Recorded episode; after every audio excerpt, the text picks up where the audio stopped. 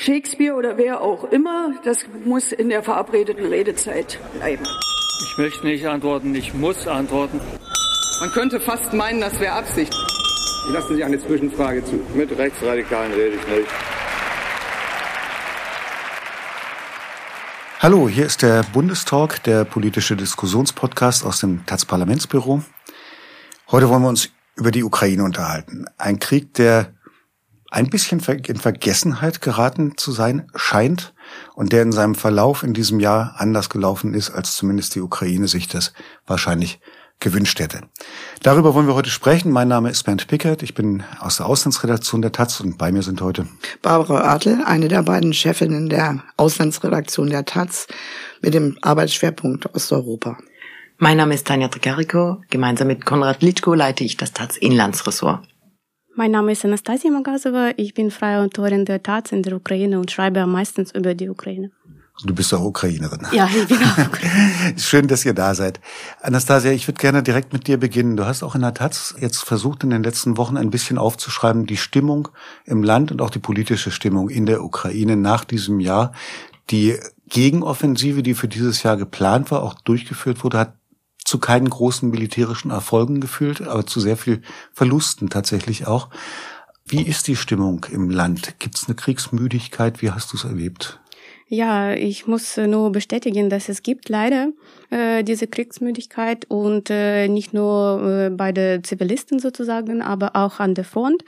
Und natürlich, wir sehen äh, diese Konsequenzen sozusagen von der Gegenoffensive, die keinen Erfolg äh, mitgebracht hat, äh, dass sie spielt äh, wichtige Rolle für diese Stimmung eigentlich. Und äh, natürlich viele Menschen äh, haben Angst vor dem Winter, weil äh, ja heute äh, Russland hat noch nicht angefangen, diese sozusagen Energieterror, aber trotzdem Menschen äh, wissen und spüren, dass äh, irgendwann in, in den kommenden Tagen vielleicht kommt, äh, kommen diese Angriffe und äh, die Lage ist viel schlimmer jetzt äh, in diesem Jahr als war früher, also als war letztes Jahr und äh, viele Menschen bereiten sich vor, obwohl sie bereits Erfahrungen haben, äh, wie Sie gehen äh, mit Stromausfälle oder mh, mm, ja, wenn es gibt keine Heizung.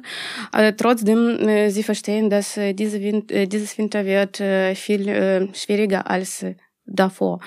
Ähm, und äh, alle diese Aspekte spielen auch ähm, große Rolle für die Spannungen äh, in innenpolitischer Lage, weil äh, wie ich schreibe darüber und viele andere Medien auch, dass es gibt Missverständnisse, würde ich so sagen, nicht Konflikt, kein Konflikt, aber Missverständnisse zwischen ähm, Armeechef Valery Saluzhny und auch zwischen Präsident und mit Präsident Zelensky.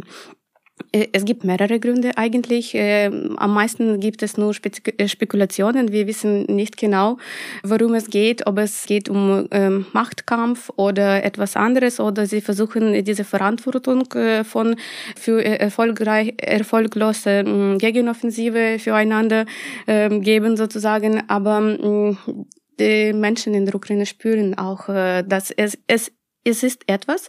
Und äh, die Druck äh, auf äh, Politik Politiker in der Ukraine von außen und auch innerer Druck äh, steigt ja mit jedem Tag würde ich sagen. Und natürlich ähm, ich werde beschreiben diese Zust äh, diesen Zustand als äh, physisch äh, und auch moralisch äh, sehr schwach also die Ukraine brauchen jetzt Unterstützung und natürlich wir auch sehen, dass mehrere äh, Medien äh, haben eigentlich fast vergessen über die Ukraine, obwohl äh, der Krieg ist noch da und es gibt keine Ende und, ähm, äh, auf dem Horizont.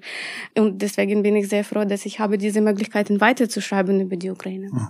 Das würde ich aufgreifen gerne, was du am Schluss gesagt hast. Es gibt kein Ende, kein absehbares Ende. Und äh, ich habe jetzt in viele Zitate gelesen, auch von Militärkommandanten, die ähm, so gesagt haben, es wird nicht dieses Jahr gewonnen werden, es wird nicht nächstes Jahr und vielleicht auch nicht in fünf Jahren gewonnen sein. Hat sich die Definition dessen, was man als Sieg, als Gewinnen begreifen könnte, auch verändert jetzt? Äh, ich würde sagen, nein weil eigentlich für alle Ukrainer es gibt keine Alternative und alle verstehen, wir haben diese Erfahrung mit Minsk-Abkommen, die äh, wurden 2015 äh, ja unterzeichnet und es gab keine Resultat sozusagen. Äh, Russland wird diese Zeit nur nutzen, äh, um sich äh, besser äh, vorzubereiten. Äh, und natürlich, äh, ja, die Ukrainer sehen, dass äh, die Lage ist sehr schwer und es gibt keine richtige Weg, äh, um äh, diese, diesen Sieg Sieg zu bekommen sozusagen oder zu machen, aber trotzdem, es gibt auch keine andere Alternative. Also Menschen werden auch ohne militärische Unterstützung von außen weiterkämpfen weil es gibt dann äh, für mehrere Ukrainer gar keinen Sinn, äh, sich momentan aufgeben, weil äh, wofür war das alles? Ja, also wir werden da an gleichen Stelle bleiben, wo wir heute sind. Oder sogar. Aber, aber trotzdem noch einmal nachgefragt und dann hole ich euch auch mal mit rein. Einmal nachgefragt noch. Äh, man hat so ein bisschen den Eindruck, dass äh, Präsident Zelensky spricht ja sehr unbeirrt davon, die Voraussetzung für jede Art von Verhandlungen mit Russland wäre, zunächst mal die besetzten Gebiete inklusive der Krim zurückerobert zu haben. Dann kann man meineswegen verhandeln. Im Moment spricht ja nichts dafür, dass das militärisch zu erreichen wäre, so festgefahren und eingegraben, wie, die, wie, die, wie der Frontverlauf eigentlich jetzt seit vielen, vielen Monaten ist. Glaubt in der Ukraine eine Mehrheit oder ein relevanter Teil der Bevölkerung tatsächlich, dass dieses Ziel überhaupt zu erreichen sei? Ich glaube, ja, wie, äh, also ich glaube, ja, äh, Menschen glauben an diesen Ziel, aber alle verstehen, dass es wird nicht so absehbar, wie das war zum Beispiel im Januar 2023. Also Menschen äh, innerhalb der Ukraine und außerhalb der Ukraine alle geglaubt an diese Gegenoffensive. Sie hat gar keinen Erfolg äh, gebracht und äh, aber das bedeutet nicht, dass äh, okay, das wird nicht so äh, schnell äh, als äh, gewünscht wurde, äh, aber trotzdem das, äh, das ist nur ein Weg und ein Ziel. Leider. Es ist so, obwohl logisch äh, gesehen, äh, ist es vielleicht ein bisschen nicht richtig oder falsch, äh, an so etwas zu glauben, aber mh, mm, wie gesagt, äh, Menschen einfach verstehen, dass wird äh, die Ukra dass die Ukraine wird äh, verlieren alle diese Besetzergebiete äh, und äh, sogar noch mehr. Ich wollte gerne mal auf Anastasia retournieren, sozusagen in, in drei Punkten oder aufgreifen, was du gesagt hast. Das eine ist, mir schien es von Anfang an so zu sein, dass diese Fixierung auf diese Gegenoffensive natürlich auch Erwartungen aufgebaut hat, nicht nur bei den Menschen in der Ukraine, sondern auch international, wo von Anfang an doch eher fragwürdig war, ob das einzulösen sei. Und äh, jetzt, wo sich das herausstellt, das wurde ja schon gesagt, dass doch auf, auf dem Schlachtfeld, um es mal so zu sagen, doch die Gebietsgewinne äh, äh, überschaubar sind. Das gilt ja für beide Seiten. Und dieser Zermürbungskrieg oder Stellungskrieg jetzt da ist, der ja auch prognostiziert wurde, ist natürlich die Enttäuschung groß. Aber ich glaube, das hatte auch was mit einer überzogenen Erwartungshaltung zu tun. Der zweite Punkt ist, äh, du hast ja über die innenpolitischen Spannungen gesprochen und da ist mir, fällt mir auf, dass ein Teil dieser Auseinandersetzung über internationale Medien ausgetragen wird. Da spielt der Economist eine nicht irrelevante Rolle, aber auch der Guardian zum Beispiel. Ich finde das interessant. Hab noch keine Antwort, warum das so ist, weil die. Warum äh, machst du das fest? Beschreib mal. Naja, also zum Beispiel dieses, der ganze Konflikt Saluzhny und auch Zelensky, ähm, das wird ausgiebig im Economist abgebildet. Er hat ihm ja auch ein Interview gegeben oder zum Beispiel jetzt wird ja darüber gesprochen, wie man das, also es ist ja klar, dass die die Soldaten, die wirklich schon anderthalb Jahre an der Front sind, erschöpft sind. Das heißt, du musst dir was überlegen, wie du die mal rotieren lässt. Und auch diese Debatte, also da gibt's die ersten Details, dieses Gesetz liegt ja noch nicht vor. Wir wissen nur ungefähr, was da drin stehen soll. Und das wurde im, äh, von Danilov, dem Sicherheitsberater im Guardian, ein bisschen äh, vorbereitet sozusagen. Äh, ich wollte als einen Aspekt aber auch noch mal nennen, dass ich das auch sehr bemerkenswert finde, dass überhaupt gestritten wird in der Ukraine, dass eine Auseinandersetzung stattfindet, ein Land im Krieg, dass zum Beispiel noch Raum ist, darüber zu diskutieren, sollen die Wahlen wie geplant im nächsten Jahr durchgeführt, durchgeführt werden, was natürlich aberwitzig ist, wenn du nicht garantieren kannst, dass Menschen ohne Gefahr zu laufen, erschossen zu werden oder äh, bombardiert zu werden, überhaupt abstimmen können. Aber alleine die Tatsache, dass das ausgetragen wird, ähm, finde ich bemerkenswert. Und auch das, was jetzt Vitali Klitschko, der Bürgermeister von Kiew, der hat sich ja auch zu Wort gemeldet mit relativ harschen Worten. Äh, es bestünde die Gefahr eines Abgleitens in den Autoritarismus. Das fand ich schon, also der ist ja immer sehr prägnant in seiner Ausdrucksweise. Aber selbst das finde ich, das muss man, man kann sich natürlich die Frage stellen, muss das jetzt äh, diskutiert werden? Aber ich finde eigentlich auch ja, weil es auch im Grunde zeigt, wie weit oder äh, in der Parallelbewegung die Ukraine da schon gekommen ist.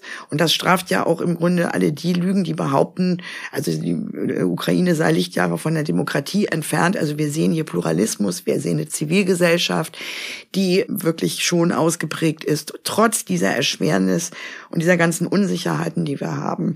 Und wir nicht wissen, wie die Zukunft dieses Landes aussehen würde. Also ich würde das eher mal auch als positiven Punkt also in die Debatte die, äh, einspeisen. Die Medien Gesellschaft innerhalb der Ukraine ist nicht mehr so ausgeprägt. Nicht? Da gab es doch zu Beginn des Krieges gab es doch so eine Art von Gleichschaltung auch der Fernsehsender. Und wie, wie nimmst du es wahr? Ja, eigentlich, es gibt auch zwei Gruppen in, äh, in der Ukraine, in der ukrainischen Bevölkerung, die eigentlich äh, sagen, ja, es ist so schon, dass wir während des Krieges haben auch diese Debatte. Es bedeutet, dass unsere Demokratie ist noch lebendig und natürlich, ähm, ja, es ist ganz normal. Während des Krieges ist es vielleicht kann äh, mehr Gefahr bringen, aber generell, ja, okay. Und wir, ja, äh, wir wissen äh, in der Ukraine, warum zum Beispiel äh, Vitali Klitschko hat so äh, sich geäußert, weil äh, es gab äh, verschiedene Konflikte mit Zelensky, also er spielt auch ein bisschen Politik hier.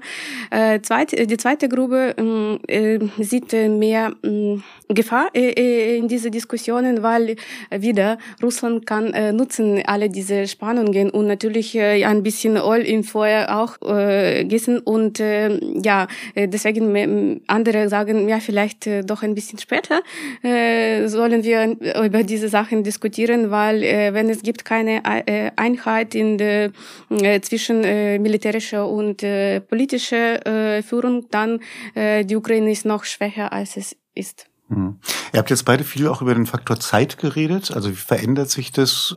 Auch die Frage, richtet man Wahlen aus oder nicht? Wenn man sagt, der Krieg wird noch viele Jahre dauern, dann kann man ja vielleicht Wahlen nicht auf in seinen Nimmerlandstag verschieben und dann immer noch sagen, man sei eine Demokratie. Der Faktor Zeit, Tanja, ist ja auch, du hast sehr oft gesagt, dass was die ausländische Unterstützung angeht, sowohl von den USA als auch von Deutschland, der EU, dass dieser Spruch as long as it takes irgendwie doch endlich ist. An welchem Punkt siehst du die deutsche Debatte über die Unterstützung der Ukraine militärisch, wirtschaftlich, finanziell jetzt angelangt? Also nach wie vor gilt der Satz as long as it takes. Aber ähm, ja, es stimmt auch, dass ich gesagt habe, es endlich ich, für die deutsche Unterstützung ist dieses Ende noch nicht angekommen. Das ist auch eindeutig. Es gibt eine Veränderung in der Liefersystematik, also jetzt Munition zu liefern, andere Ausrüstung zu liefern. Das ist nach wie vor da und auch Verteidigungsminister Boris Pistorius sagt das ja auch öffentlich sehr, sehr stark und sehr klar, auch auf internationaler Bühne. Die Außenministerin Annalena Baerbock ebenso. Da ist man nach wie vor noch dabei. Allerdings, äh, wir hatten im Oktober noch die Debatte um die Taurus-Marschflugkörper, die ja auch von der Ukraine sehr gewünscht waren. Das war eine sehr. Äh, ich habe es vermutet, dass du das sagen wirst. Vielleicht nur zur Erklärung, warum die so begehrt sind. Das sind äh, also äh, bunkerbrechende Waffen, sehr sehr starke Marschflugkörper, die eine Reichweite haben von 500 Kilometer und mehr. Und genau darin begründete sich ja auch dann die Sorge, dass man damit auch russisches Territorium treffen könnte. Der Kanzler Olaf Scholz hat dann quasi auch eine Art von Machtwort gesprochen und erstmal gesagt, wir liefern nicht diese Art von, von Kriegsgerät. Nichtsdestotrotz, die Opposition, insbesondere in Form der CDU, fordern dies ja nachhaltig, also die ganzen Außenpolitiker, Roderich Käsewetter und andere, Henning Orte, wollen ja diese Debatte immer wieder aufmachen und versuchen damit Nachdruck reinzugehen. Ich bin nicht sicher, ob man eine gewisse Anzahl von diesen besonderen Marschflugkörpern, wenn man die liefern würde, ob das tatsächlich dann ein Gamechanger wäre, aber die Hoffnung war groß, um da diesen einen großen Schlag oder mehrere größere Schläge ähm, nachzuvollziehen und das dann auch diesem Krieg ein Ende oder zumindest erfolgreiche Schritte getätigt werden können. So, jetzt gibt es diese Veränderungen in der, der Liefersystematik, das ich skizziert habe. Und es ist auch klar, dass weiterhin Geld bereitgestellt wird. Vielleicht kann man einmal noch mal sagen, wir führen ja hier in Deutschland eine, eine Debatte um die Haushaltskrise derzeit. Das heißt, es wird an äh, verschiedenen Ecken und Enden muss gespart werden ähm, damit auch der Haushalt 2024 dann irgendwie sich stabilisieren kann. Da sind natürlich viele Sozialvorhaben dran an dem Rüstungsvermögen, an den Verteidigungsausgaben wird nicht gerüttelt. Stichwort Sondervermögen, was der Kanzler ja sofort im Februar 2022 dann angeordnet hat in Form von 100 Milliarden äh, Euro. Das ist im Grundgesetz festgeschrieben. Da kann auch nicht rangegangen werden. Also da hat man sich quasi so eine, kein Fallstrick programmiert sozusagen. Das, äh, das ist also fest. Und man will auch die Verteidigungsausgaben, den Verteidigungsetat nach wie vor stärken und auch erhöhen. So. Insofern kann sich die Ukraine auch sicher sein, dass da weiterhin Lieferungen kommen. Die Frage ist aber nach wie vor doch, wir haben im kommenden Jahr, du hast schon die, die Wahlen angesprochen, einmal da, aber wir haben natürlich auch die Wahlen in den USA und je nachdem, was da passiert, auch die Europawahlen, die im Juni stattfinden werden, auch das werden nochmal ganz klare Zeichen setzen, klare Zeichen angeben oder die, die Wegrichtung sozusagen vorgeben, ähm, wie eine weitere Unterstützung perspektivisch aussehen wird. Fakt ist aber auch, das noch als letzter Satz, und du kannst sicherlich auch noch was zu den USA nochmal sagen, was ja sicherlich auch nochmal interessant ist in dem Kontext hier. Deutschland ist der zweitgrößte Waffengeber. Und bisher, Stand jetzt, wird sich daran nichts ändern. In drei, vier, fünf Monaten, weiß ich es nicht, die Zusagen sind da. Ähm, wie das perspektivisch aussieht, würde ich das sehr stark anzweifeln.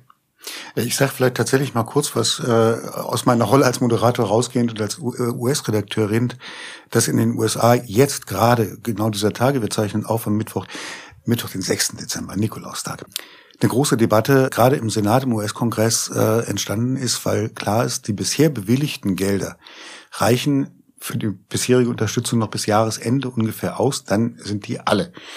Die US-Regierung kann keine Gelder ausgeben, die vom Kongress nicht freigegeben wurden. Deshalb hat Präsident Biden schon im Oktober äh, ein großes Sonderpaket von insgesamt 110 Milliarden Euro, nicht nur für die Ukraine, aber 60 Milliarden davon für die Ukraine beantragt. Es ist bis jetzt nicht durchgegangen. Aus den beiden kurzfristigen Finanzierungszusagen, um die Zahlungsunfähigkeit zu vermeiden, die im Repräsentantenhaus dann mit Stimmen der Demokraten auch noch durchgegangen sind, ist die Ukraine-Hilfe bewusst rausgenommen worden, weil es auf republikanischer Seite keine Einigkeit gibt über die Ukraine-Hilfe.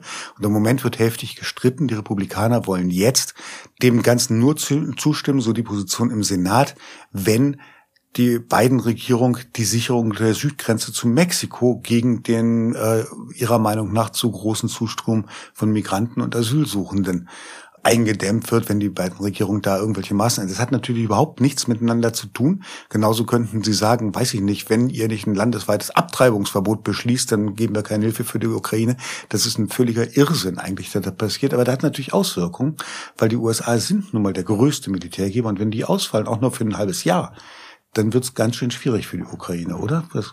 Ja, ja, absolut. Und alle diese Ängste sind da eigentlich in der Ukraine und es gibt eine riesige Diskussion, was machen wir dann?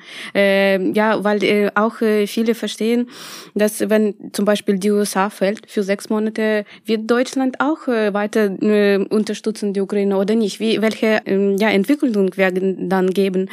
Äh, und äh, ja, die Ukraine fragen sich, äh, wie lange schaffen wir äh, mit unserer eigenen, ja, was wir haben bereits gespart, äh, gesperrt und äh, wie lange wir dann können durchhalten mit alles, was wir haben. Und ich habe gestern, vorgestern mit einem Soldaten, der an der Front in Donbass ist, gesprochen und er hat gesagt, wir sparen oder wir zahlen jede Artilleriegranate. Es gibt gar nichts zu sparen eigentlich, er hat mir ganz ehrlich gesagt. Also deswegen die ukrainische Armee sucht andere Auswege sozusagen sagen, äh, die Munition ist fällt und äh, die, die, die Soldaten versuchen etwas entwickeln. Zum Beispiel, sie haben äh, als Alternative die Drohne gefunden. Aber generell, ohne diese militärische Unterstützung allen in der Ukraine klar, dass wir werden nicht, also nicht lange die Ukraine wird äh, kämpfen. Ähm. Ja, ich wollte nochmal auf Pistorius, der hat ja heute gesagt, glaube ich, nochmal. Also Bundesverteidigungsminister. Der Bundesverteidigungsminister Boris Pistorius, dass das einfach zu wenig passiert. Und da kannst du vielleicht äh, uns nochmal erhellen. also die Leute fragen sich und manchmal ich auch, da sage ich das derselbe Diskurs, der seit Monaten läuft. Ich will das jetzt nicht nochmal wiederholen, aber Mittlerweile sagen ja auch einige Militärexperten, zu denen ich mich äh, nicht zähle, wie Herr Kano Masala zum Beispiel, die Ukraine kriegt zum Sterben zu viel und zum Siegen zu wenig oder zum Überleben zu wenig. Und natürlich fragt sich der Mensch, der vielleicht sich auch noch gar keine Meinung gebildet hat, ob man die Ukraine jetzt noch äh, in der Form weiter unterstützen solle. Woran klemmt es eigentlich? Und äh, ähm, mir scheint es doch so zu sein, äh, dass es auch fehlender politischer Wille ist, ja, oder noch immer dieses Narrativ von der roten Linie rumgeistert, ja. Wir haben das ja an verschiedenen Waffengattungen äh, durch äh, exerziert. Mir scheint so, ich habe das heute Morgen zur Kenntnis genommen, dass offensichtlich für die Gepards nicht genug Munition gibt. Also offensichtlich scheint es ja äh, mehrgleisig zu sein, dass es einerseits gar nicht vorhanden ist, was gebraucht wird, und das andere ist aber doch, dass es, du sagtest, im Reichweite 500 Kilometer. Ich frage mich sowieso immer, wo endet der Verteidigungskrieg, wo geht der Verteidigungskrieg in den Angriffskrieg über? Und ich glaube, das, das ist auch noch ein Faktor, der, wenn wir auch über die, vor allen Dingen auch über die Menschen in der Ukraine sprechen, die für zusätzliche Verunsicherung sorgt. Weil man nicht versteht, warum wird, also das ist auch das Thema vieler Kommentare, wo wir haben eigentlich keine Zeit zu verlieren. Und wenn jetzt die, äh, der Beschuss von kritischer Infrastruktur, und das ist ja ein erklärtes Ziel von Russland, das wird auch kommen, ja, äh, Wärmekraftwerke, alles Mögliche, das ganze Programm dann ist keine Zeit darüber zu diskutieren, ob man bestimmte Sachen liefert, es sei denn, man hat sie nicht. Und ich glaube, das, finde ich, macht es so ein bisschen schwierig, da praktisch mitzugehen, weil man nicht genau versteht oder ich teilweise auch nicht, was will Berlin eigentlich. Mhm. Tja, wie tickt Berlin? Das ist eine äh, große Frage an dieser Stelle.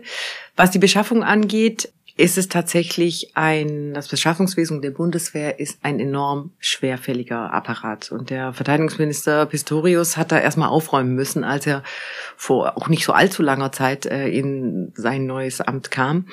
Und er hat beispielsweise beim äh, bei der zuständigen Behörde, beim zuständigen Amt äh, erstmal die Leitung ausgetauscht und hat dann da versucht, erstmal aufzuräumen.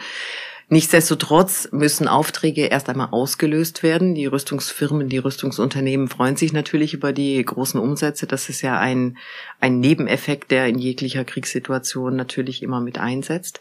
Aber äh, es geht nicht nur darum, dass die Aufträge ausgelöst werden, sondern sie müssen natürlich auch umgesetzt werden. Es ist völlig klar, dass die es keine jegliche Art von Kriegsgerät jetzt nicht in den Lagerhallen der Bundeswehr äh, dort stationiert war oder beziehungsweise dort äh, vorrätig war.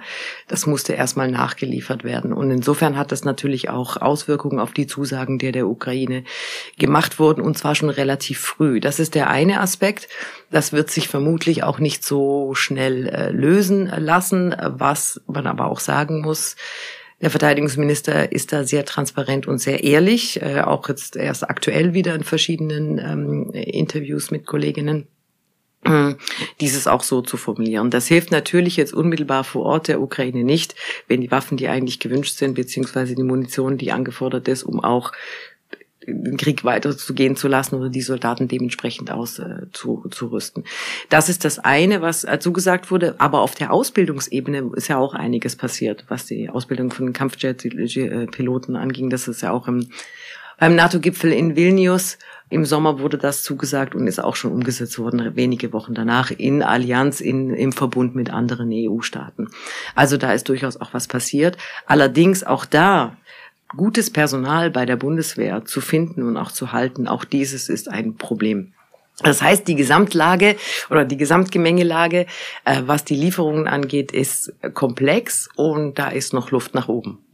Ja, äh, und äh, es ist auch äh, sehr wichtig zu betonen, dass diese Debatte eigentlich in der Ukraine hört man nicht.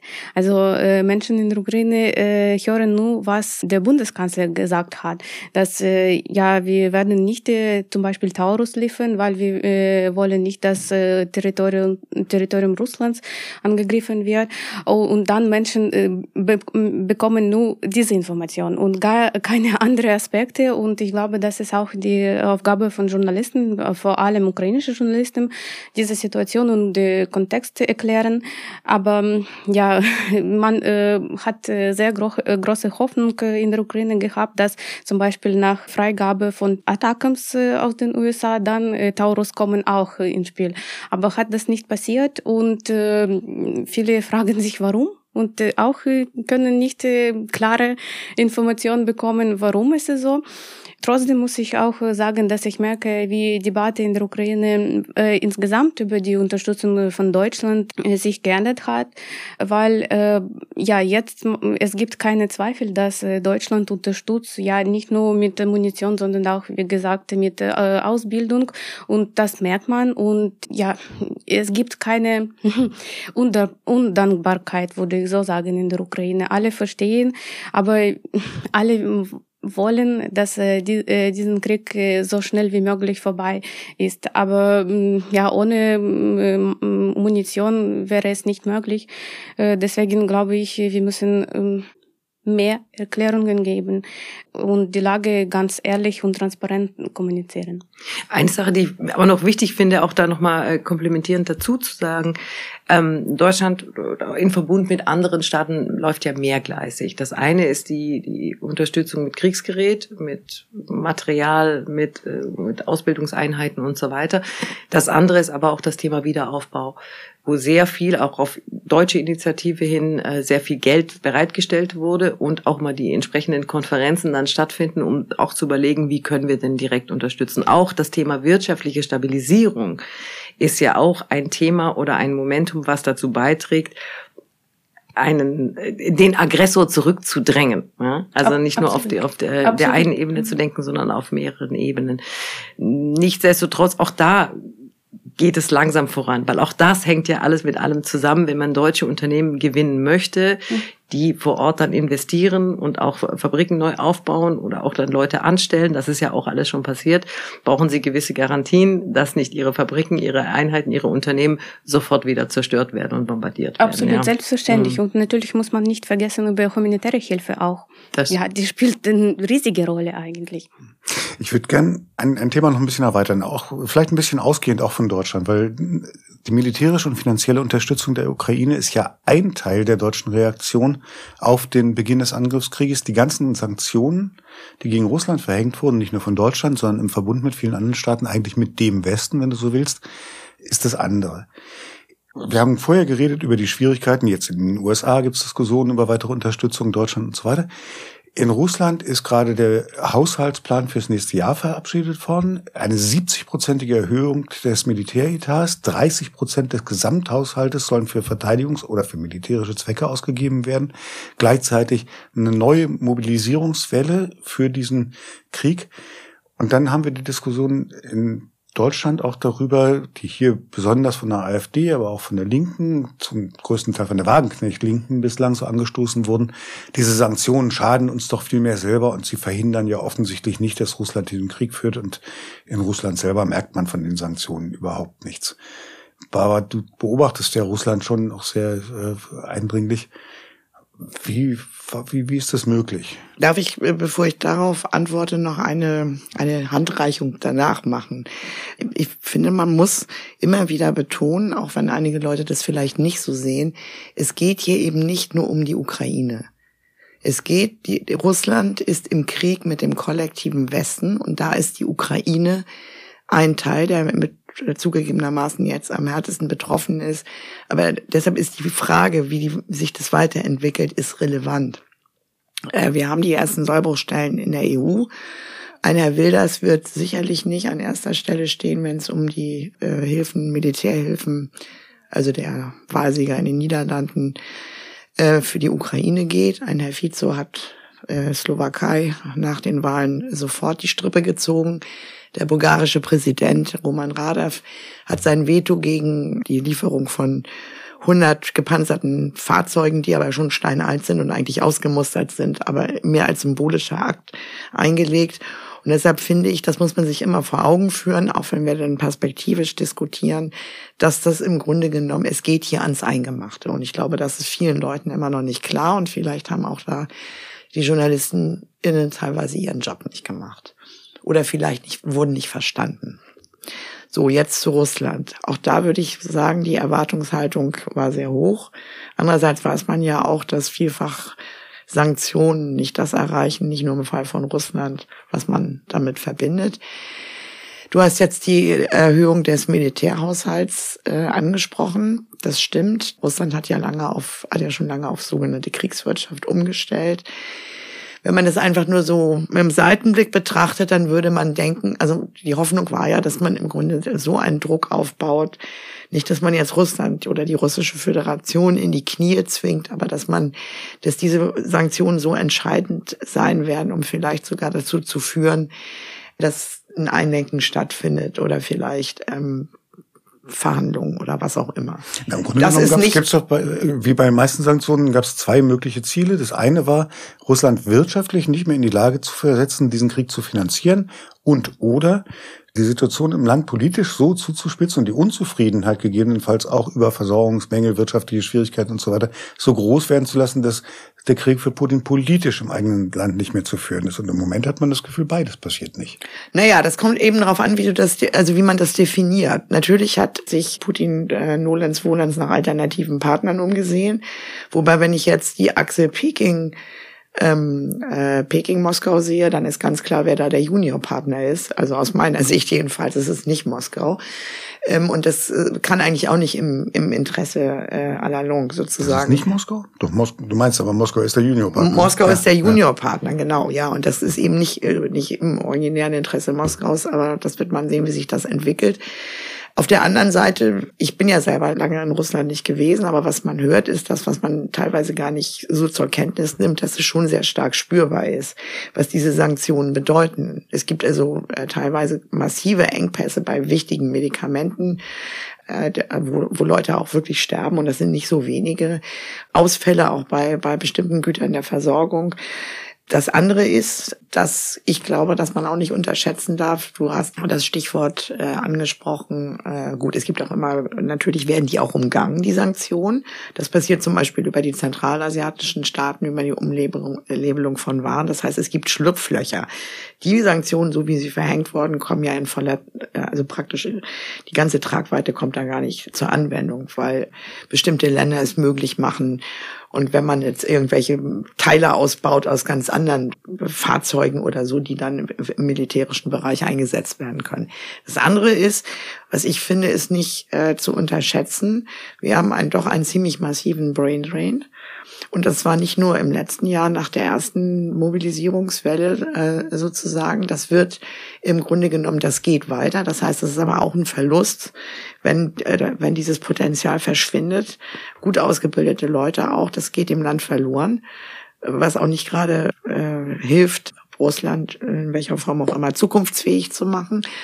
Das darf man nicht unterschätzen. Und selbstverständlich äh, würde ich sagen, äh, ist das auch ein, äh, und das wird weitergehen. Da gibt es auch erste Anzeichen schon äh, dafür. Und das kannst du im Grunde genommen natürlich auch mit einer gewissen Unzufriedenheit gleichsetzen die wird dann auf die Art und Weise ausgedrückt, aber ähm, da weiß ich jetzt auch nicht, was man sich davon erhofft hat, dass die Leute auf die Straße gehen. Also das äh, glaube ich, das haben viele äh, nicht unbedingt erwartet, aber es war also genau dies, deshalb spreche ich diesen Punkt auch an.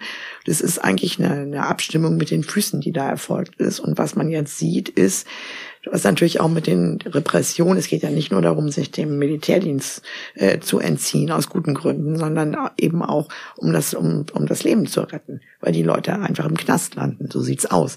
Und ich glaube, das ist auch, das ist auch äh, ein Prozess, der Russland teuer zu stehen kommen wird, auch wenn man das jetzt vielleicht nicht, auch wenn die Maßnahme jetzt vielleicht nicht gleich ganz greift, aber das finde ich, das ist ein wichtiger Aspekt, den man nicht aus dem Auge verlieren darf. Aber wenn man jetzt gucken würde, an welchen Stellen könnte man vielleicht sehen, dass sich politisch etwas verändert, dass die Unterstützung für Putin und für seinen Angriffskrieg doch nachlässt oder so, dann könnten ja zum Beispiel diese Präsidentschaftswahlen, die im März in Russland stattfinden, ja, natürlich nicht unter demokratischen Bedingungen, wie man sich das eigentlich vorstellt, aber es sind ja dann trotzdem, wäre es ja eine Möglichkeit, wo sich vielleicht Protest, Unzufriedenheit auch politisch hinkanalisieren könnte. Rechnest du mit sowas? Das Problem ist, dass wir im Grunde nie erfahren werden, wie viele Leute wirklich abgestimmt haben und für wen. Also es ist ja nicht so, dass es überhaupt keine Gegenkandidaten gäbe. Gut, die üblichen Verdächtigen, die sitzen entweder im Knast oder kommen, also äh, werden sowieso nicht antreten können. Äh, das heißt, das ist im Grunde genommen gar nicht vorhersagbar, äh, vorhersehbar. Was ich nur eben interessant finde, ist die äh, Umfrage von diesem noch mehr oder weniger unabhängigen Nevada-Institut, die jetzt neu ist, die eben schon sagt, dass äh, es geht darum, dass Putin ja wieder am Jahresende diesen sogenannten roten, heißen Draht macht, wo Bürgerfragen gestellt werden dürfen, die natürlich vorher ausgesucht und handverlesen sind, aber offensichtlich doch über 20 Prozent der Befragten, wenn ich dann diesen, diesen Ergebnissen glauben darf, als Priorität haben, nicht Renten, Löhne, Alltagssorgen in dem Sinne, sondern die Frage, wann endet dieser Krieg? Und ähm, das finde ich schon mal bemerkenswert. Das also im Glaube, da merkst du auch, wir reden immer über Kriegsmüdigkeit. Natürlich, logischerweise in der Ukraine ist sie besonders ausgeprägt, aber ich glaube, dass auch da äh, die Leute selbst, die sich nicht äußern, dass, dass man, dass man weiß, dass das eigentlich in die, in die Katastrophe führt. In welcher Form auch immer.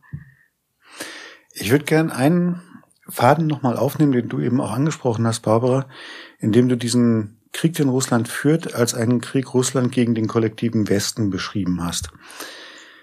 Wir können ja nicht umhin, und wir haben ja angefangen auch damit zu sagen, der Krieg ist ein bisschen in Vergessenheit geraten. Das heißt ja, eigentlich ist er vor allem überlagert. Wie gesagt, wir nehmen am 6. Dezember auf, morgen am 7. Dezember hier nein, nicht jetzt, also es ist genau zwei Monate her, dass mit dem äh, brutalen Überfall der Hamas auf Israel der Nahostkrieg begonnen hat, dieser Nahostkrieg begonnen hat und das hat natürlich vieles überlagert. Und die große weltweite Kritik am israelischen Vorgehen in Gaza mit sehr, sehr vielen zivilen Toten, Israel ganz fest an der Seite des Westens, der USA auch unterstützt von der Bundesrepublik, hat natürlich für viele im globalen Süden, für die Israel schon immer auch ein Feindbild war und die Solidarität mit den Palästinensern schon immer wichtig war, auch jetzt vielleicht die Einschätzung zur Ukraine. Also wen unterstützt der Westen? Und wenn der Westen sagt, wir verteidigen eine regelbasierte Außenpolitik, eine Außenpolitik, die dem humanitären Völkerrecht verpflichtet ist, und dann hat man das in großen Teilen des globalen Südens das Gefühl, naja, zweierlei Maß. Sie regen sich auf über den Angriff von Russland auf die Ukraine, zu Recht, aber sie sagen nichts zum Vorgehen der Israelis in Gaza. Da kann doch was nicht stimmen. Was glaubt ihr, wie weit spielt das auch in der Bewertung der Unterstützung, Nichtunterstützung der Allianzen für die Ukraine eine Rolle? Ich würde dir äh, zustimmen, dass das äh, durchaus eine Rolle spielt und ich glaube, die Rolle unterschätzen wir im Moment noch oder die Bedeutung des Ganzen. Es hat ja, also der, der Nahostkonflikt ist ja ein schwelender Konflikt, aber mit dem 7. Oktober in einer Vehemenz und in einer Brutalität neu entflammt, mit der tatsächlich niemand in der Form gerechnet hat. Und auch die Folgen des Ganzen sind völlig unabsehbar. Also auch dieser Krieg wird nicht im nächsten Monat zu Ende sein, auch wenn sich das die Israelis vielleicht sehr wünschen, aber das äh, wird so nicht funktionieren. Das heißt, wir haben auch da einen zähen, einen lange anhaltenden, brutale Auseinandersetzung, ja, gewaltvollen, sehr gewaltvollen Krieg, wie du es auch schon sagtest, mit vielen, vielen äh, toten Zivilistinnen. Im Übrigen ja auf beiden Seiten. Also nach wie vor gibt es ja immer noch Raketenangriffe der Hamas auch auf Israel. Also ist ja beiderlei Maße. Und natürlich ist die Lage im Gaza etwas, äh, etwas anderes. Also das ist jetzt auch gar nicht heute unser Thema. Aber ich glaube schon, dass dieses Momentum, was dann sofort auf der Tagesordnung war, selbstverständlich, äh, den großen Gremien, äh, Vereinte Nationen und so weiter, auch auf EU-Ebene natürlich jetzt als Prio 1 diskutiert wird. Dieser andere Krieg, von dem wir nicht genau wissen, wann er denn zu Ende sein, weil er so festgefahren ist, der in die zweite oder dritte Reihe auch rückt.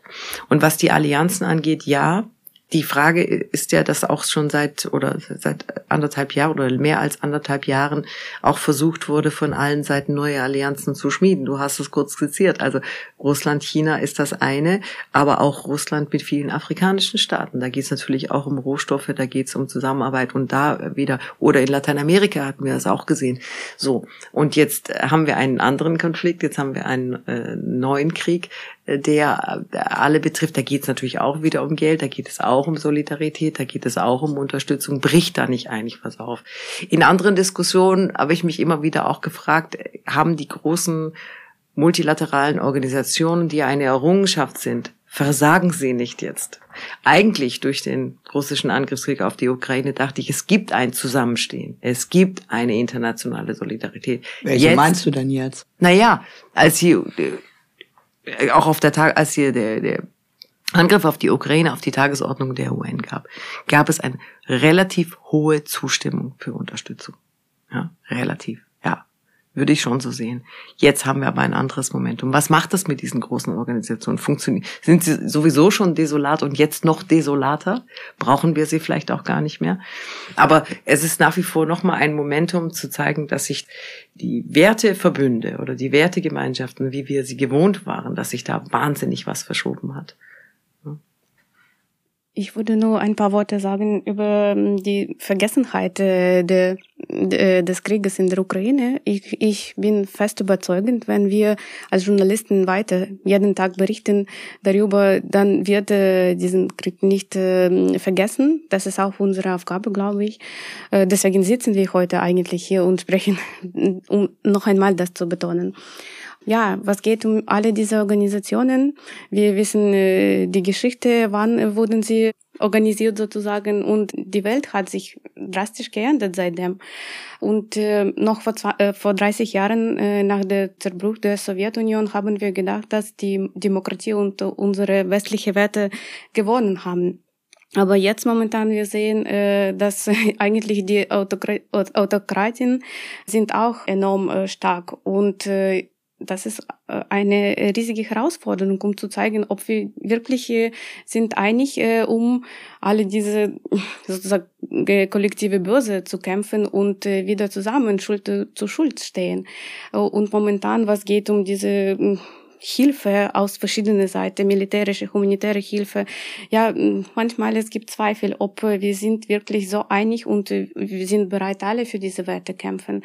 Äh, ja, die Ukraine jetzt sterben jeden Tag, glauben an diese Werte äh, und deswegen es gibt manchmal so Enttäuschung, wenn nicht alle Unterstützung gegeben äh, wird weil dann kommt eine Frage, ob wirklich wir verstehen unter dieser Werte, was wir eigentlich alle zusammen meinen oder wurde uns gesagt, weil äh, ich erinnere mich, als ich jung war, ich habe an mehrere verschiedene Workshops, ja, wie in der Tat äh, teilgenommen. Und äh, ich habe von äh, Menschen aus, aus dem Westen über diese Werte jeden Tag äh, gehört, irgendwie gelesen. Und äh, Menschen, die so jung war auf dem Maidan, wegen Maidan-Proteste 2014, sie sind aufgewachsen mit diesen Werten. Und deswegen sie sind jetzt auf der Front.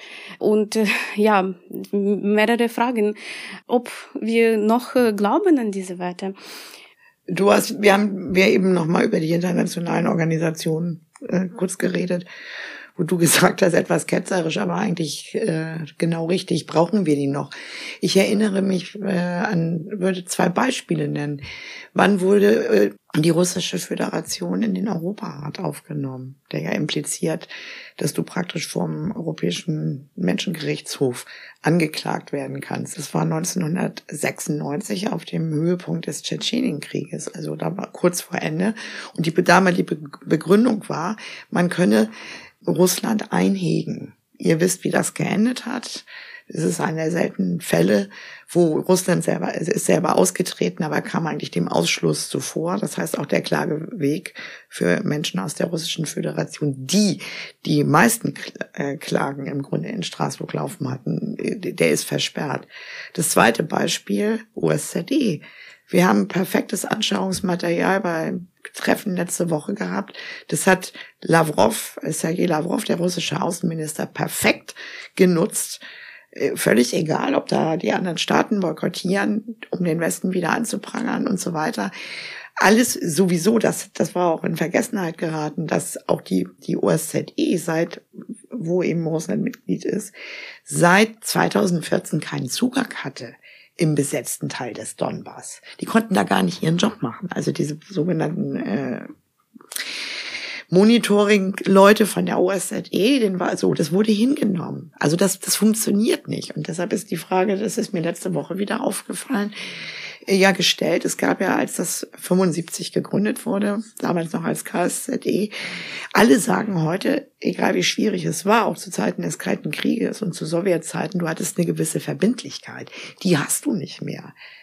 Es ist völlig unkalkulierbar und da schließt sich dann der Kreis ein bisschen. Das ist eben nicht nur also dieser Krieg gegen den äh, kollektiven Westen impliziert ja auch, welche Art eine Nachkriegsordnung oder in Europa eine, eine, eine Ordnung verfasst sein soll.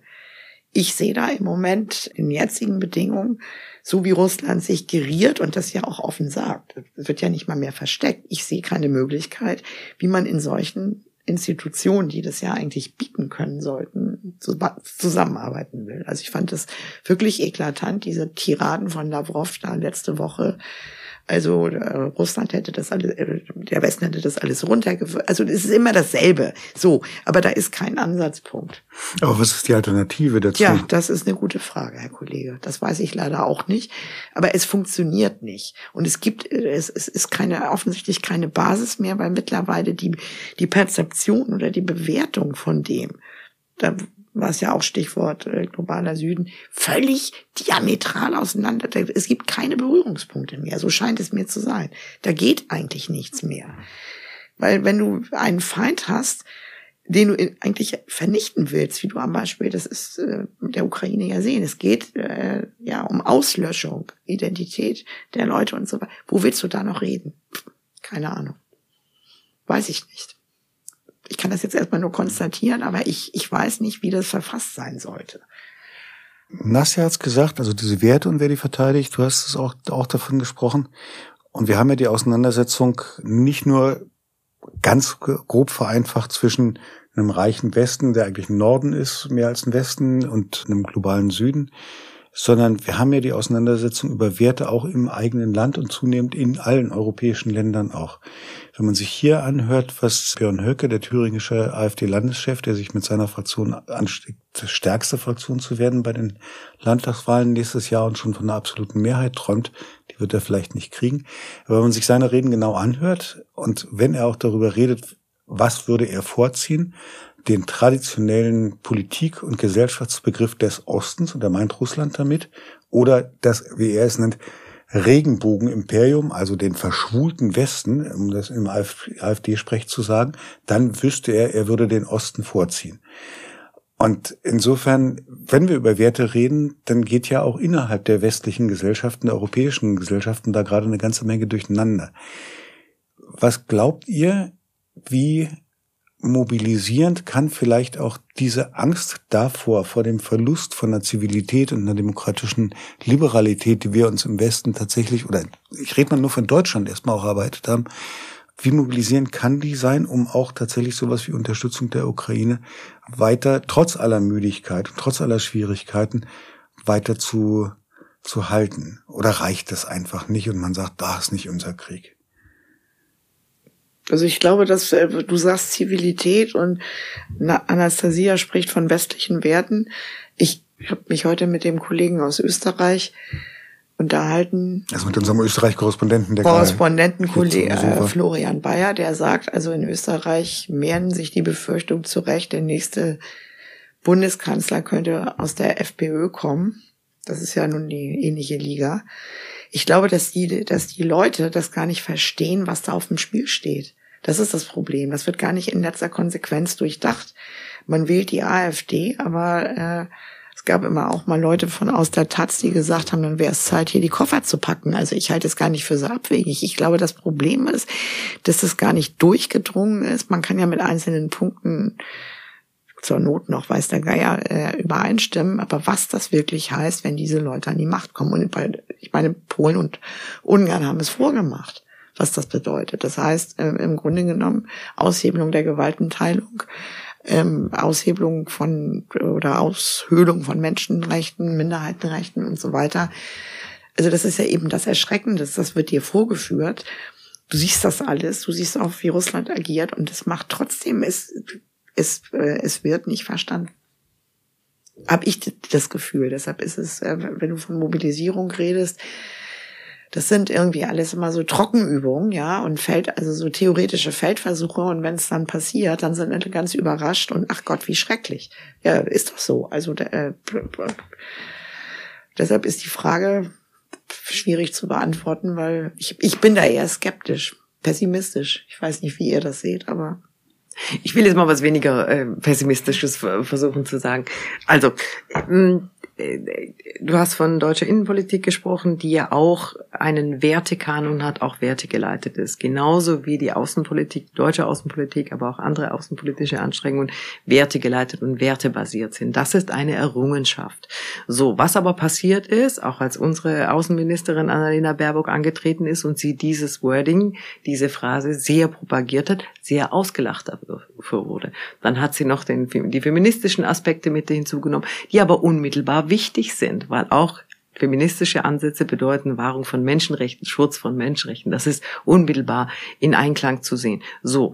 Und dann gilt es, diese zu verteidigen. Und dann auch genau, das ist auch wieder unsere Aufgabe als äh, Medien und als Journalistinnen, genau auch da genau hinzuschauen, dass das eben nicht hohle Phrasen sind, aber dass auf in diesem Wertekanon auch weiterhin berichtet wird. Und da, wo es nicht funktioniert, was du gesagt hast, Stichwort Österreich, aber auch andere Staaten, ähm, da genau hinzuschauen, immer wieder auch da darüber zu berichten, berichten und sagen, so funktioniert das nicht, weil wir haben eigentlich ein gemeinsames Gerüst, das es gilt zu verteidigen. Und insofern ist es ja auch, es fand ich interessant, dass du ähm, Stichwort Maidan äh, angesprochen hast. Es gibt ja Träume, ja, es gibt Hoffnung. Ja, und warum? Weil das ein Leben in Freiheit bedeutet, ein Leben auf Menschenrechten basiert, ohne Diskriminierung, ja, die freie Entscheidung, das zu tun, was ich gerne machen möchte, ohne dass ich bestimmten Rastern äh, unterworfen werde und so weiter. Und dass da Menschen auf die Straße gegangen sind, auch in vielen anderen Staaten, aber jetzt im Beispiel der Ukraine, und auch ihr Leben aufs Spiel gesetzt haben dafür.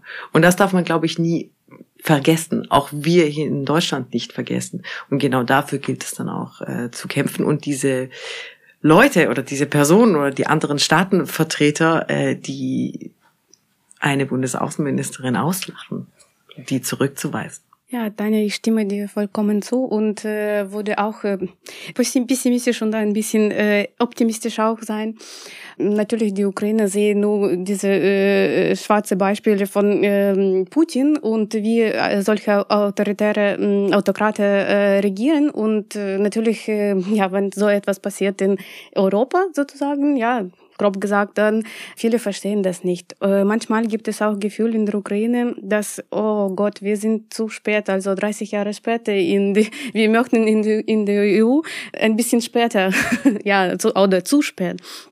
Aber was ich habe hm, letztes Jahr mit ähm, äh, gehört von einer Leserin von der Taz, sie hat mir gesagt, äh, ja, ich äh, ich habe gar nichts äh, gehört vor, äh, über die Ukraine noch äh, vor zwei Jahren zum Beispiel. Aber was ich habe gesehen, äh, ich, ich will einfach äh, Danke sagen, dass äh, ihr als Land hat äh, mir persönlich wieder diese Hoffnung äh, gegeben, dass es gibt eigentlich, äh, ja, äh, äh, es gibt Menschen, die sind bereit äh, für diese Werte oder für diese Zukunft ohne Grenzen, mit Freiheit kämpfen. Und ich habe mich sozusagen wieder erinnert, warum ich in Europa lebe und finde diese Werte richtig für mich.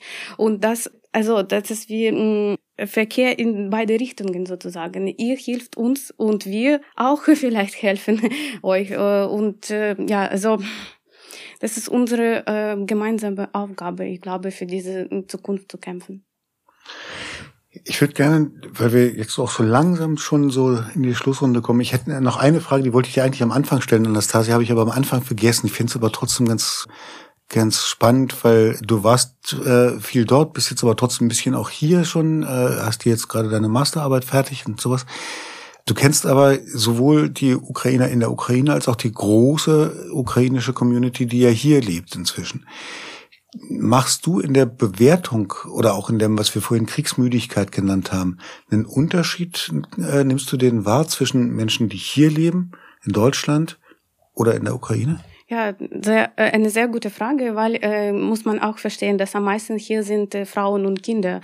Und äh, ihre Männer, Vater, Sohn, weiß nicht, äh, alle Brüder sind dort und natürlich am meisten kämpfen auf der äh, auf, auf der Front. Und ja gibt's natürlich auch zwischen diesen Menschen diese Kriegsmöglichkeiten äh, und nicht alle eigentlich freiwillig sind äh, und, und träumen äh, irgendwann wieder zurück äh, nach Hause zu kommen. Und ich würde nur das äh, beschreiben, dass diese Menschen erlauben sich nicht äh, äh müdig zu sein, weil sie wohnen hier ohne Bombardierungen und Raketen mit Strom, mit Heizung äh, und äh, sind äh, sehr gut willkommen sozusagen hier. Und äh, deswegen Sie sind übervollt äh, mit Dankbarkeit als Müdigkeit, würde ich sagen. Und natürlich mit großen Sorgen auch. Ich wollte noch einen Aspekt, das ist vielleicht ein bisschen, klingt ein bisschen banal, aber was viele ja auch vergessen, selbst wenn die Ukraine, wenn sie gezwungen wäre, wegen der ausble ausbleibenden Militärhilfe, oder vielleicht, dass plötzlich doch die Mehrheit auf die Straße geht und sagt, Zelensky, komm, wir hören, hör auf, das geht nicht mehr, es kann ja alles Mögliche passieren. Aber wenn wir davon ausgehen, die Ukraine wäre gezwungen zu kapitulieren, oder zumindest diesen Status quo jetzt anzuerkennen, das glaube ich, das gerät vielfach aus dem Blickfeld, dass du, oder wenn man das verlangte von Kiew, äh, was ja implizit dann passieren würde, dass über eine Million Menschen aufgegeben werden es geht ja nicht nur um, um nacktes Land, ja, um Gebiete, da sind ja, da leben ja Menschen und die würdest du im Grunde genommen aufgeben und sie praktisch dem äh, Russland äh, zum Fraß vorwerfen. So muss man das leider mal formulieren. Ja, wir sehen ja, was mit diesen Leuten passiert. Heute sind sechs Kinder wieder zurückgekommen.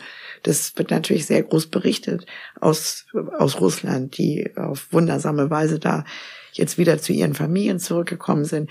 Aber es geht einfach auch darum, dass du diese Menschen einfach aufgibst. Und ich glaube, das machen sich viele gar nicht klar, wenn dann auch Frau Wagenknecht, ich auch gerne mal fragen würde, so, ja, wir müssen jetzt Frieden machen und so weiter. Ja, genau. Dann wird, dann gibst du diese Menschen auf. Und ich glaube, dass, ich sage das jetzt mal ein bisschen pathetisch, aber ich glaube, weil viele Sachen einfach immer mal wieder aus dem Blickfeld geraten. Aber das ist eine ganz wichtige Frage. Wieder aufbauen kannst du, aber Menschen aufgeben, das finde ich, ist noch eine ganz andere Geschichte. Daran anknüpfen nochmal, es gibt natürlich die Forderung und nicht nur von äh, Wagenknecht, sondern auch von anderen, es müssen Verhandlungen geführt werden. Mit wem willst du eigentlich verhandeln und über was willst du verhandeln? Über die Kapitulation der Ukraine am meisten. Ja, momentan. Ja, über die Kapitulation, aber auch über die Aufgabe von Gebieten. Ja, so. Ist das ernst? Ja, okay. Es gibt wichtige AkteurInnen auf der Welt, die, die genau dieses fordern und natürlich auch mit dem Ziel, dass dieser Krieg dann endlich zu Ende ist, weil er kostet zu viel und nicht nur Geld, er kostet äh, viel, äh, viel politische Gespräche und er kostet natürlich Leben auf äh, unterschiedlichen äh, Art und Weisen und er kostet auch und er nimmt auch politische Ressourcen weg.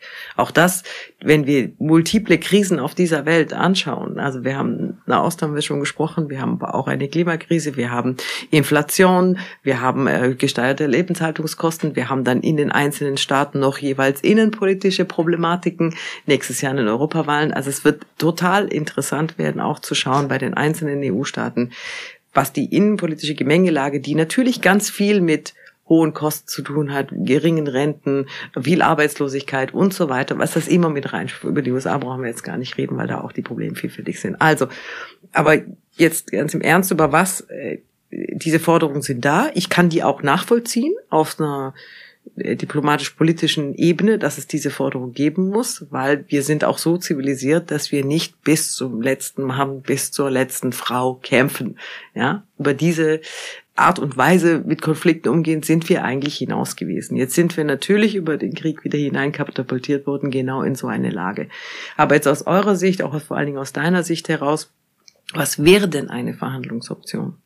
Ja, äh, ich wollte nur äh, sagen, dass äh, am meisten die äh, Ende des Krieges äh, wollen sind Ukraine, aber sie sind nicht bereit zu kapitulieren.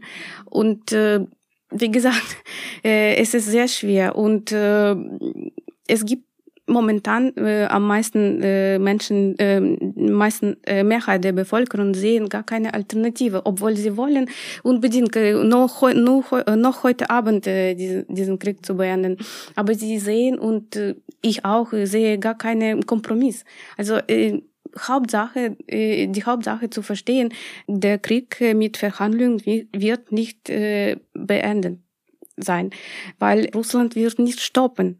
Okay, lass uns vorstellen, es gibt keine Ukraine mehr, als wir jetzt äh, verstehen, dieses Land. Aber Russland wird dann an der polnischen Grenze stehen. Und das wird, die Preise wird noch äh, höher als momentan ist. Äh, also, es ist unglaublich schwer, aber momentan alternativlos.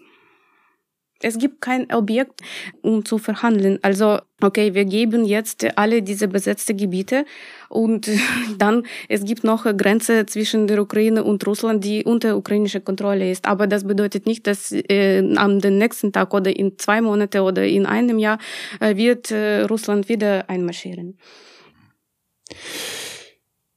Ich würde es gerne an der Stelle abbinden, auch wenn das äh, keine besonders tolle Aussicht ist und wenn auch noch ein bisschen was von dem sich bewahrheitet, was wir vorhin auch diskutiert haben. Und wir haben im nächsten Jahr die Wahlen in den USA. Es ist überhaupt nicht ausgeschlossen, dass ein Donald Trump äh, auch wiederum an die Macht kommt. Bei den Republikanern ist es jetzt schon so, dass die Unterstützung für die Ukraine deutlich bröckelt.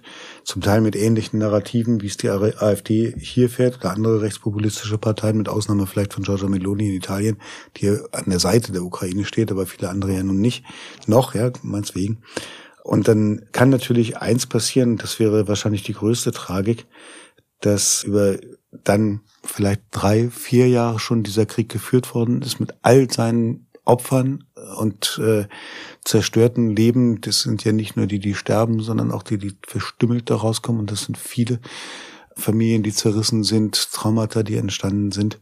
Und man dann am Schluss doch nicht es geschafft hat, in eine Position zu kommen, die den Erhalt der Ukraine in der bisherigen Form und in Freiheit und Selbstgestaltung möglich macht. Das wäre die größte Tragik, die ich mir vorstellen könnte im Moment, selbst wenn man noch gar nicht mal weiterdenkt, was du gerade Nastja alles gesagt hast, was dann alles noch, wozu sich Russland sonst noch ermütigt gefühlt haben oder fühlen könnte in diesem Moment. Das ist keine schöne Aussicht, trotzdem binden wir jetzt hier ab. Das war der Bundestalk für diese Woche. Vielen Dank an Nico Köhling für die Produktion, an Anne Fromm und neu im Redaktionsteam Janset Ispinar. Toll, dass sie dabei ist auch für die redaktionelle Arbeit. Wenn ihr, liebe Zuhörerinnen und Zuhörer, Anmerkungen habt, Kommentare habt, Kritik habt oder auch Ideen, worüber wir mal diskutieren sollten, dann schreibt uns bitte an bundestalk.taz.de. Teilt uns gerne die Folgen auf sozialen Netzwerken. Das ist immer schön, wenn wir gesehen werden. Und wenn ihr Geld übrig habt, dann äh, sucht mal auf der taz.de Seite nach Taz zahlig, unser freiwilliges Bezahlmodell. Wir können das zwar für euch kostenlos zugänglich machen, diese Podcasts, aber wir können sie nicht umsonst herstellen. Insofern wäre es toll, wenn ihr da ein bisschen Geld da lasst. Das war's für diese Woche. Vielen Dank an euch drei hier bei uns in diesem betongenen Podcastraum und äh, bis nächste Woche. Schönes Wochenende. Vielen Dank. Noch nicht Moment. So, damit ist das jetzt hoffentlich auch erledigt.